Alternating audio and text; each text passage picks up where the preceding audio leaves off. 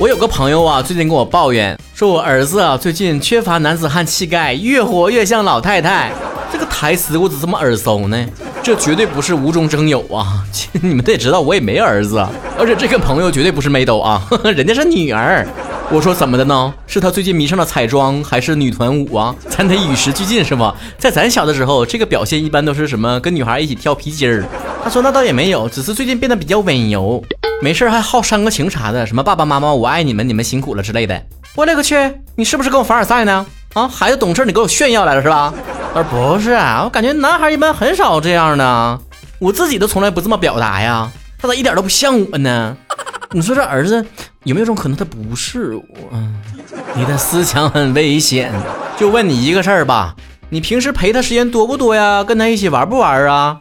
他说我哪有那个时间和精力呀？再说了，父爱如山，你没当过爹，你不知道，做父亲得有做父亲的威严，是吧？不苟言笑，是吧？不能那么成天混在一起，是吧？我得让他怕我，是吧？你不能成天那么腻腻歪歪的，什么儿子我爱你啊，你是我的天使什么的，是不是？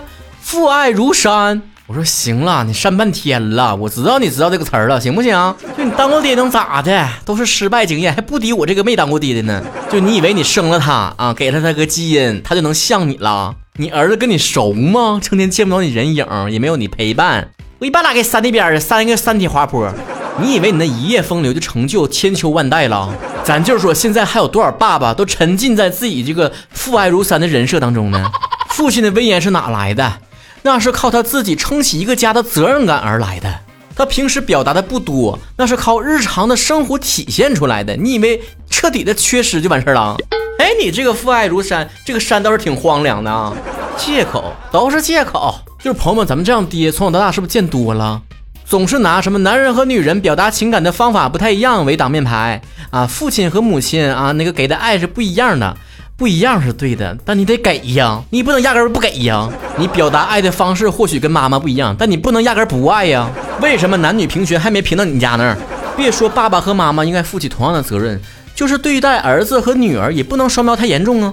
现在网上经常包装出来一种什么啊女儿奴啊，是不是？你光宠爱女儿也就罢了，一般靠什么去对比呢？是种拉踩呀，捧一踩一呀。对待女儿有如春天般温暖，对待儿子有如冬天般寒冷。美其名曰儿子就该操着养，反正他也没心没肺的，不用那么用心。这人吧，对待爱的需求都是一样一样色儿的，不是那儿子天生就没心没肺，而是你按照没心没肺的标准去培养的。就经常有网上那种剪辑的明星关于怎么宠女儿、冷落儿子的片段，真的看的挺憋气的。比如说，那儿子和女儿同时看到爸爸了，奔向他，他过去热情的抱住了女儿，不搭理儿子。怎么的？那那不是你的种吗？制造他的过程你没参与啊？你儿子最好大大咧咧的性格啊！你要像曹哥这么小心眼儿的，我跟你讲，我也能双标。你对女儿好，我就对妈好呗。谁家里还没有个值得疼爱的女人了？还有那穷养儿子富养女，咱也不知道谁编出来的。现在网上很多人吐槽那个凤凰男，不就是这个所谓的穷养儿子出来的结果吗？我认识同学里面就有那种家庭条件特别好的，但是呢家里面一直奉行穷养儿子的标准。他儿子呢一直以来都以为家里面特别穷呢，直到大学毕业，哟，这么一堆家产等着我继承呢。那家伙飞鞭子的，不知道咋花了这钱。大学的时候连个恋爱都谈不起，现在，哎呦。一天换一个，呃，去捏脚嘛，咱也不知道怎么捏脚，每次都那么贵啊，我也不太懂。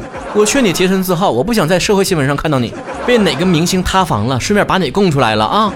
咱都不论儿子还是女儿了，我就觉得穷养就挺可怕的，尤其是那种从小就跟你们耳边说。哎呀，咱们家跟别人家不一样，咱家穷啊，你得懂事儿啊！我觉得这句话太可怕了。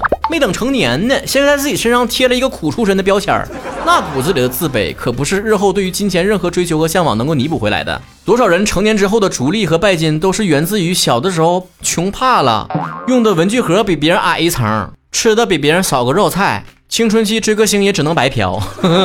这都不重要，是不是？从小培养自己孩子健康的消费观念没问题啊。就说吧，咱们家有钱也不能这么乱花呀，你得知道怎么花钱，这样行。但不要给他创造一个卖惨式的啊哭穷式的原生家庭，是不是？类似的话还有，哎呀，爸爸妈妈这一辈子是没啥出息，没啥能耐了，就靠你呀，成才吧。哎呀，我也不是啥教育学者啥的，不太懂这些，不知道正确的教育方式是什么样，但起码我知道这样是没啥用的。起码以我作为一个儿子做了这么多年的心态来讲，我在听到这些话的时候，没觉得有什么奋进的。第一反应就是，那你们都没啥能耐，为啥要求我有能耐呀？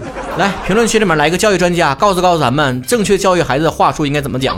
而且我们那一代父母吧，特别喜欢讲一句话：哎，你们这代人怎么这么多事儿呢？我们那一代人，那家里面孩子一堆一堆的，都散养着，谁管啥了？犯了错这一顿削，削好就完了。我说对，没错，确实一代人有一代人教育方式。咱就别说养孩子了，养狗不也一样吗？以前你养个狗，家里面剩啥菜了，它就吃啥，现在能一样吗？是不是专门给它配那些狗粮？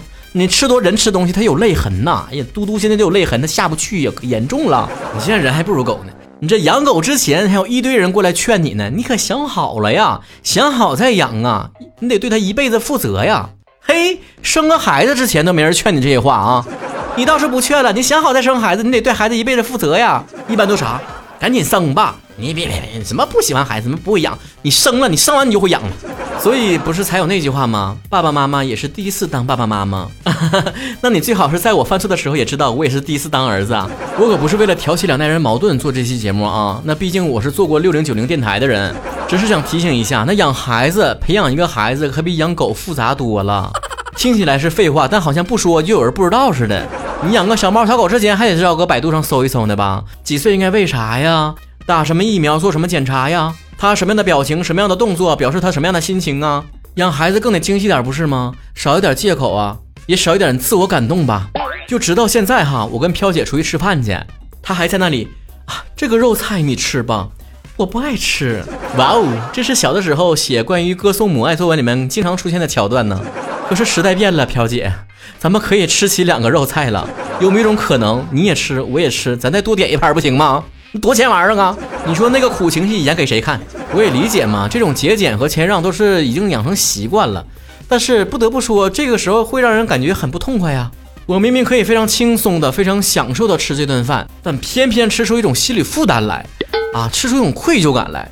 这是我妈不舍得吃才让给我，我才有的吃的。我要是懂点事儿，是不是应该把这个肉再让给他？你看这盘子里面一共十块肉，他吃五块，我吃五块吧，谁也别多，谁也别少。你说累不累？节食减肥都没怎么费劲过。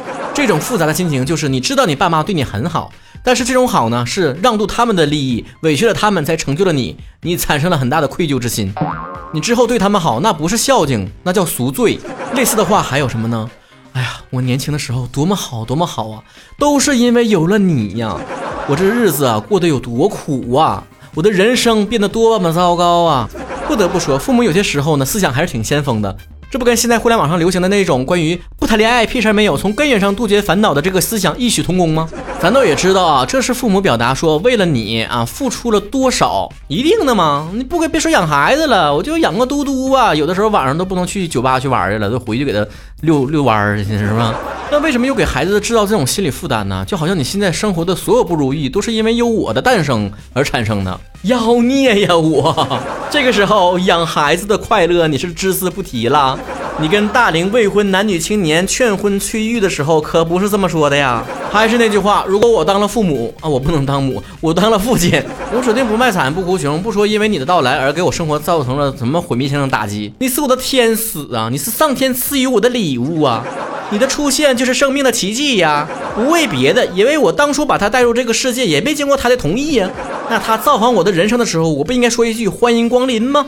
怎么会说一句你咋来了呢？